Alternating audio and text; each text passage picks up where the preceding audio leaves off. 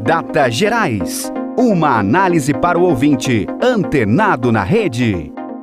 Olá, tudo bem? Eu sou Adriano Seolim. E eu sou a Mariana Pereira. Esse é seu Data Gerais, uma análise inteligente sobre as movimentações das redes sociais, em especial no mundo da política e dos negócios. Mari, apesar do recesso parlamentar, a cena política continuou muito movimentada. Aliás, parece que políticos nunca tiram férias, né? São tão sempre articulando, falando pelo telefone, né?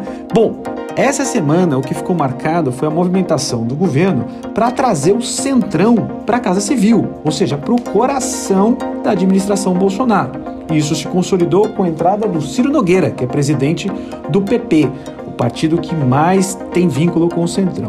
Como é que repercutiu essa notícia de que o centrão está no coração do governo? Conta pra gente. Então, é, vamos às informações e aos dados fornecidos pela Pesata e o Banco Modal Mais. Com o recesso parlamentar e a suspensão dos trabalhos da CPI da Covid, houve uma leve melhora na imagem do governo. O percentual de pessoas que avaliam a gestão como ruim e péssima nessa sexta-feira é de 45,5%.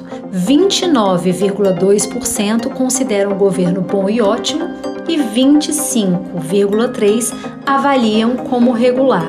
Fora essa repercussão de o Centrão ter ganhado mais força dentro do governo, o presidente gerou uma nova polêmica ontem durante essa tradicional live que ele faz toda semana nas redes, porque ele admitiu que não tem provas sobre fraudes em urnas eletrônicas, apenas indícios. Isso causou uma forte campanha contra Bolsonaro e fez crescer em quatro pontos percentuais as menções negativas a ele no Twitter. Olha, Mari, eu acho que essa fala do presidente acabou reforçando a tese de que ele quer criar um ambiente de desconfiança sobre o sistema eleitoral para justificar uma possível derrota, para gerar uma insegurança. É isso?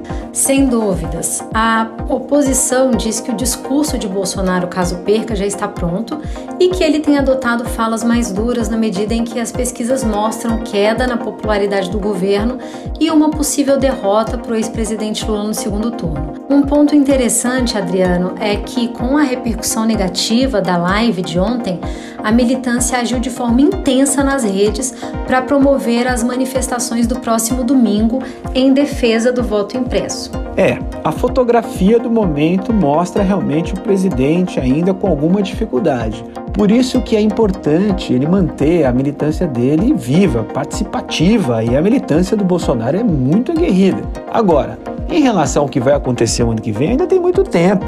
Né? A gente precisa saber se vai recuperar a economia, se vai voltar é, um Bolsa Família mais robusto, né? Estão falando no valor de 300 reais. E também o Lula vai começar a sofrer críticas também dos governos anteriores. Então, assim, no momento parece que as coisas estão ruins para o Bolsonaro, como a gente tem registrado e a gente tem que mostrar o que está acontecendo. Mas isso não significa um cenário totalmente consolidado. Bom, para você que quer ver todos os gráficos do, da parceria AP Exata Modal Mais, vá lá nas redes sociais das Gerais que você vai conferir. Eu vou me despedindo por aqui. Muito obrigado e até a semana que vem. Até a próxima semana.